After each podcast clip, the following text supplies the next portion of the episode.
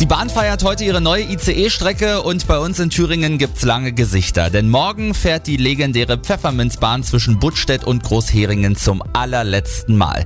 Die Bahn sagt, es gibt schlichtweg zu wenig Fahrgäste. Das stimmt auch irgendwie, aber Sömmerdas Bürgermeister Ralf Haubold will das nicht einfach so hinnehmen.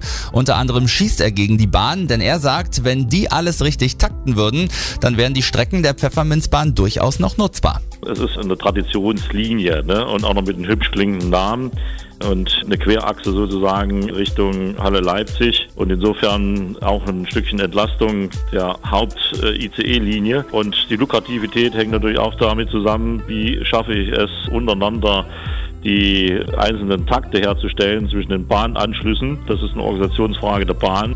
Ja, und mit dieser Meinung steht Sömmerders Bürgermeister auch nicht alleine da. Das ist ein trauriger Aspekt, Abschiedsfahrt ich gehe davon aus, dass es auch großen Widerhall findet, weil es läuft ja die Petition. Also es gibt wohl 4500 Unterschriften von Menschen, die sagen, wir möchten auch diesen Teilabschnitt erhalten, weil er für uns wichtig ist. Und wir möchten die Politik, sprich auch die verantwortliche Landesregierung nochmal ja, mit Worten überzeugen und sagen, bitte überdenkt nochmal diese Situation, weil sie für uns doch durchaus entscheidend ist.